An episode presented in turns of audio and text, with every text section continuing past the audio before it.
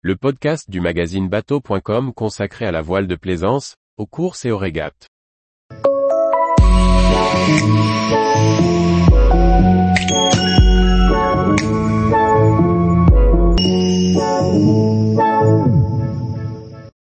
Naviguer à l'ancienne, 12 appareils bannis des tables à cartes pour la Golden Globe Race.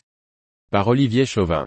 La Golden Globe Race s'inscrit dans la lignée de la course historique partie en 1968. Les skippers naviguent avec les moyens de l'époque. Cela implique de se passer de facilités qui nous sont devenues familières. Tour d'horizon de ces moyens électroniques et de communication devenus si courants sur nos bateaux et dont ils devront se passer. En un demi-siècle, la technologie a bien fait évoluer la navigation. L'électronique s'est invitée à bord pour plus de sécurité et de facilité. Les GPS nous situent à quelques mètres près, les moyens de communication par satellite offrent des directs époustouflants depuis les mers lointaines. Les skippers partent avec les seuls équipements disponibles en 1968. Voici les appareils qui doivent rester à terre. GPS et traceurs de cartes ne sont pas du voyage dans le temps. La navigation se fera au sextant, en mesurant des droites de hauteur qui permettent, quand les conditions sont favorables, d'entretenir l'estime. La navigation astronomique implique de connaître l'heure très précisément, et donc d'embarquer une montre de qualité. Sur la Golden Globe Race, seuls les modèles à mouvement mécanique sont autorisés. Pour convertir la mesure relevée au sextant en position, il est nécessaire de réaliser une série de calculs complexes. À bord, les calculatrices sont bannies, et c'est à l'aide d'un bloc et d'un crayon que les skippers devront opérer. Pour connaître sa vitesse ou la distance parcourue, il nous suffit de jeter un œil sur un écran. En 1968, on employait un lock à bateau que l'on filait en comptant les nœuds de son filin, ou un lock à poisson, une hélice filée dans le sillage et reliée par une ligne à un cadran qui comptait les tours. Chaque bateau est équipé d'une balise GPS qui permet de suivre sa route depuis la Terre, mais sans que le skipper n'y ait accès.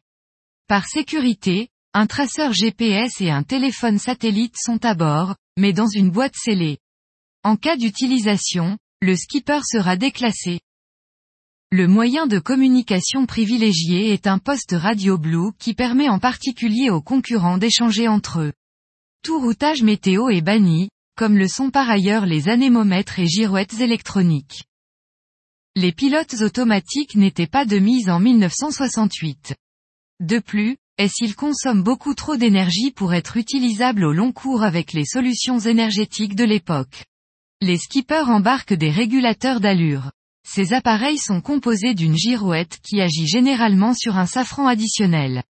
Si le vent tourne, la pression sur la girouette fait varier le cap pour que le bateau garde le même angle par rapport au vent.